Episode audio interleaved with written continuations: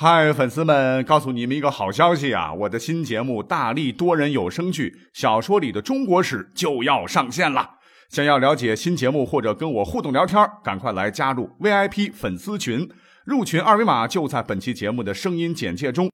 你也可以添加我的小号，拼音大历史加三零三 D A L I S H I 三零三，然后拉您入群，我在那儿等你。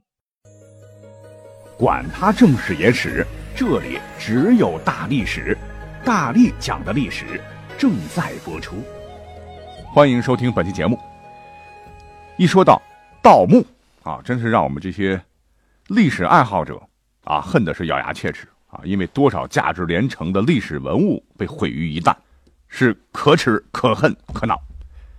可是呢，我们翻看史书，哎，你会发现，其实这种恶劣行为啊，从古至今一直就没有断绝。民间没记载的多如牛毛，咱就不说了。一些历史上啊有名有姓的人物啊，他奶奶的竟然也盗墓啊，什么项羽了、董卓了、曹操了、黄巢了、温韬了、乾隆了啊，一堆堆的啊，都是盗墓狂人呐。其实这一切啊，追根溯源啊，都得怪春秋时期礼坏乐崩啊，厚葬之风兴起，客观上滋长了这种恶劣的行为。是顺着这个思路啊，您可能以为啊，我这期节目呢要大骂盗墓者啊，其实不然。我们本期节目呢要专门来讲讲哈，个别的盗墓者哈歪打正着的啊一些对历史研究很有价值的新发现。但还是要说明的是啊，不是为了给盗墓者脸上贴金，因为盗墓违法犯罪、破坏文物，本来就要受到国家法律的严惩啊，自古皆然。嗯，那我们从哪开始讲呢？就从。集种书说起，汲取的汲啊，坟种的种，大家可能不晓得哈。这本集种书具有极其珍贵的这种历史文献参考价值了啊。要讲这本书呢，我们就必须把时代搬回到秦始皇二十六年啊，也就是公元前二百一十三年这一年来说起。这一年发生了什么事儿呢？那就是秦始皇刚刚吞灭六国。是意气风发，面对着哈这么一大块土地，这么多的子民，哎，他就思考了啊，如何统治好呢？让江山永固呢？成了一个新课题。当时的丞相叫王绾啊，他就建议秦始皇说，要不然咱跟以前一样得了，搞个分封制。这个秦始皇呢，就把这个事儿呢交由大臣们议论。当时绝大多数的大臣啊，一听这个建议啊，没毛病啊，自古以来不就这么干的吗？于是纷纷表示赞同。但偏偏有一个人大声说 “no”，那这个人就是当时还做廷尉啊，相当于司法部长的李斯。李斯呢，就接着讲了这么一个道理，他说啊，搞分封啊，刚开始封的时候，你儿子和儿子之间都是兄弟嘛，啊，老老实实的还听朝廷的话。可是越往下传，几代之后，这种血缘关系那可就淡了。那兄弟之间一定会为了土地、财富和权力争斗不休。想当年周天子不是搞分封吗？结果呢，春秋战国战乱不断，群雄并起，所以历史的悲剧不能重演呐！啊，我们不能再分封诸侯王了，唯有实行郡县制，才能巩固我大秦江山。秦始皇那是个明白人哈，最终采纳了法家李斯的意见，把天下划了三十六个郡，每郡的地方官员由中央任命啊，直接向中央负责，法令由一统，慎足易治，天下无异议。说实话哈，在当时那样的历史背景下，搞出这么个顶层设计来是很伟大的。可问题是，这个制度触动了一大批贵族啊，尤其是当年六国贵族的根本利益。因为在以前呢是搞分封、搞世袭了，那我们以前只要有个好爹，就可以世袭爵位啊，吃香喝辣。你现在这么搞哈，选贤任能，那就不是断我们以及子孙的后路吗？所以我们强烈反对。啊，于是，在秦始皇三十四年，也就是公元前二百一十三年，朝廷的一大批旧贵族啊，以淳于越为代表的高官，是公然当着秦始皇的面，是反对实行郡县制。这秦始皇很不高兴啊，于是对郡县制呢进行廷议。这时候，李斯又站出来说话了啊，他说：“现在有些人不学今人，而只学古人，非议当今，扰乱百姓之心，因此禁止是上策。”啊，这秦始皇想来想去是越想越生气，就决定焚书那如果说啊，他是听了李斯的建议啊，倒不如说是秦始皇实在是忍无可忍的一个大爆发了。因为所谓的郡县制，它并不是李斯发明的。从秦国的历史来看啊，从秦孝公商鞅变法开始，就实行了县制。那他当皇上呢，只是完善了这个制度，把县制发展成了郡县制啊。其实目的和效果是差不多的。如果从啊秦孝公开始算，到他这儿，当时啊。已经实行了县制是一百四十一年了，那现在你们这些家伙是公然跳脚啊，鼓吹诗书礼乐里描述的所谓的王道大政，其实你们就是想诋毁朕，目的就是公然向我挑战，想搞六国复辟啊，颠覆我的政权，那门都没有。因为秦始皇是崇尚法家啊，法家的思想还是比较极端的，所以秦始皇呢脑袋一热啊，就下令，除了秦记以外的。所有列国史书和民间医药普世种树之书，以及不属于博士馆的私藏诗书等，必须在期限之内必须交出，通通烧毁。从今往后啊，谁胆敢谈论诗书者，必须处死；以古非今者，灭全族。再加上后头呢，秦始皇干了一个坑儒的事儿啊，就彻底让秦始皇几千年来被很多人骂成了狗屎。不过我们现在想一想啊，确实也该骂。为什么呢？因为你这一焚书，就导致了一个非常非常严重的后果，那就是战国时期，除秦之外，列国的史书尽毁。那当年发生啥事儿，后人都不知道了啊。历史是面镜子，镜子碎了；历史是社会发展的明灯，明灯熄了，也直接导致了中国历史的大残缺和中国文化一定程度上的断裂和缺失。直到西晋初年，就是刚才提到的。几种书的出土，那这本书的出土呢，就多亏了一个盗墓贼呀！啊，这个人叫什么呢？叫否标，这两个字现在的读音是不准啊，不可以的不批准的准啊。那一年呢，啊，正是他是偷偷的在西晋的吉郡，也就是现在河南省吉县西南这个地儿，是趁着夜深人静啊，掘开了一座古墓。这个古墓可了不得呀，是当时战国时期魏襄王的陵墓。当时他不知道啊，哈，就点着火把，一门心思的啊，就想进去搞些金银珠宝。可是，一进去呢，贵金属怎么也找不到。这墓穴里面呢，到处都是一些杂乱无章、上头刻着字的竹片。后来统计啊，共有十万多片。这否标是不死心呐，啊，就继续往里找。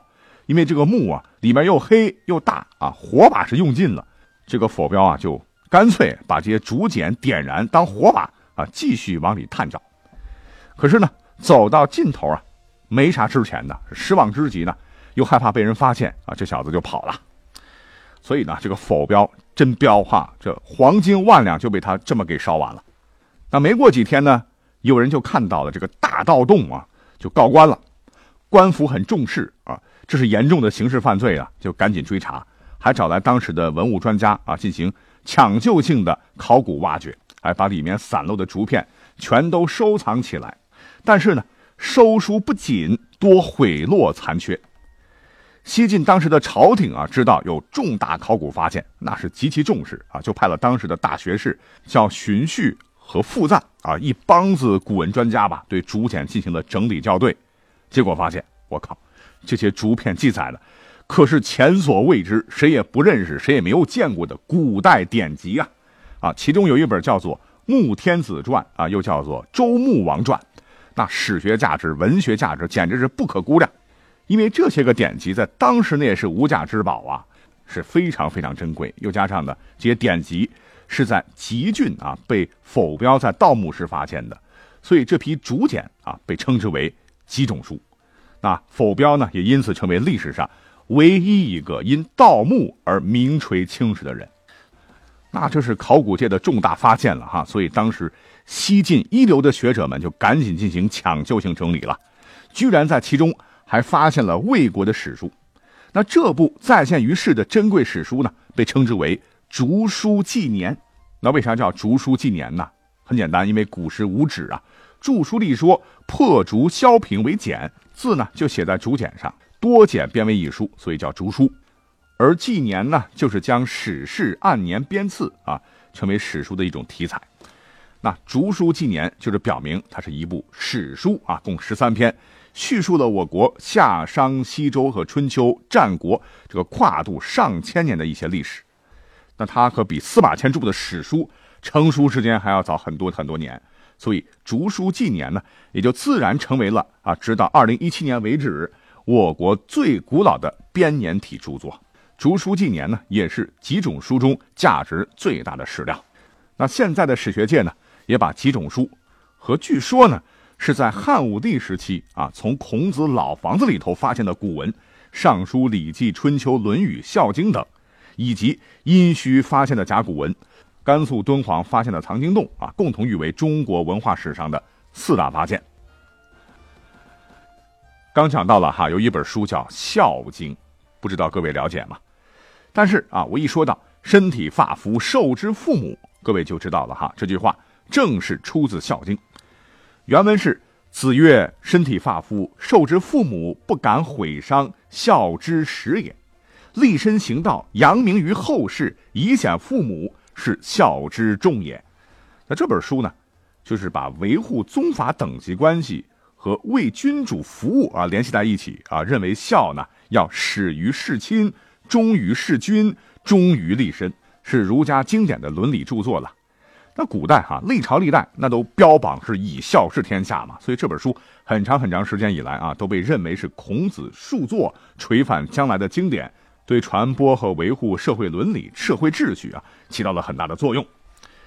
可是呢，这本书的发现和传承到目前为止还有很多的疑团啊。刚才讲到了，据说哈，这本书是汉武帝时期啊，在孔子的旧房子当中的墙壁上呃发现的。为什么说是据说哈？因为这是一种流行说法啊，史称“孔壁中经”或者是“孔壁遗文”。其实呢，关于《孝经》重现于世，还有另外一个流行说法，那就是跟盗墓有关啊。说《孝经》呢，其实是谁？是西楚霸王项羽一个爱妾墓中被盗墓者发掘出来的。那他的出土呢，是盗墓的成果。这乍一听，孔子旧宅。西楚霸王一个妾的墓中，这怎么感觉到八竿子打不着啊？其实啊，这绝不是空穴来风啊，因为历史上很多古籍呢，都对项羽爱妾墓中发现《孝经》一事啊有记载。那最早呢是在唐代啊，有个人叫做李世训，他写了本书叫做《记忆》啊，记录的记，异类的异，其中呢有一段非常非常重要的话啊，叫大历初。余待荆楚瓜于灞水之上，得诗函，中有捐宿古文《孝经》一部二十二章，初传于李太白，白受当涂令李阳冰，阳冰尽通其法，上皇太子言。这段话呢，也就是说，大诗人李白啊，在唐大历初年，也就是公元七百六十六年，从李世俊他这儿呢，得到了一本啊。出土的捐素古文《孝经》，并将之传于李阳冰这个人。李阳冰从李白这个地方得到古文《孝经》之后呢，就献给了当时的皇太子，也就是后来的唐德宗。你别看这个信息，这个字很少，为什么说非常珍贵啊？因为一方面呢，在史学界啊，可以用它来考证李白的生卒年月，也就是说，最早呢，也应该是在大历元年啊，七百六十六年，李白才去世的。可以否定很多的说法，而且可以根据李白活了多少岁啊，倒推其出生的哪一年。那这是一个。另外一方面呢，也说明啊，《孝经》很可能就不是当年拆孔子家发现的。等到了北宋呢，有一位古文学家叫做夏竦啊，在一本书叫《古文四声韵序重编》中的文字，就明确说了，又有字项羽窃墓中得古文《孝经》。但是啊，这个夏总呢是语言不详啊，墓到底在哪儿啊？什么时候发现的？什么时候盗掘的？没有交代。之后呢，在隋代呢，有一个文学家叫傅毅啊，他写了一本书叫《老子解序》啊，这本书被发现了。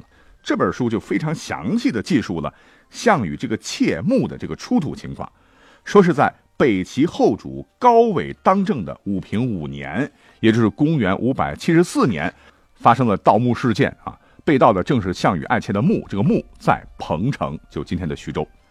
当然了，这个项羽的这个爱妾不一定就是虞姬了啊，因为他可能有很多女人。但是从地理上来看的话，徐州啊和项羽的老家宿迁它相邻啊，所以项羽的一个妾葬于彭城啊，也是说得通的。那如果这么讲的话啊，《孝经》很有可能是北齐时期被盗墓者哈无意中让它重现于世的，可信度啊其实是蛮大的。啊，讲了这么多啊，当然历史上还有一些珍贵的典籍，什么相传为秦末黄石公所作的《素书》啦，《素书》在历史上是一本神奇的书了，啊，是道德张良的墓啊被发现的，还有一些呢。是既具有文学价值，也具有历史参考价值的，比如说王羲之啊，和其他书法家的名家真迹啊，也是墓啊被盗了以后啊，才再次流传于世间的啊，等等吧，这些例子就不一而足了。总之吧，啊，这期节目呢，我还是觉得蛮特别啊，因为我也是看了很多很多篇文章啊，希望能够换个角度来讲历史啊，我觉得可能会比较有意思吧。呃，也希望啊你能够喜欢。好了，感谢你的陪伴啊，我们下期再会。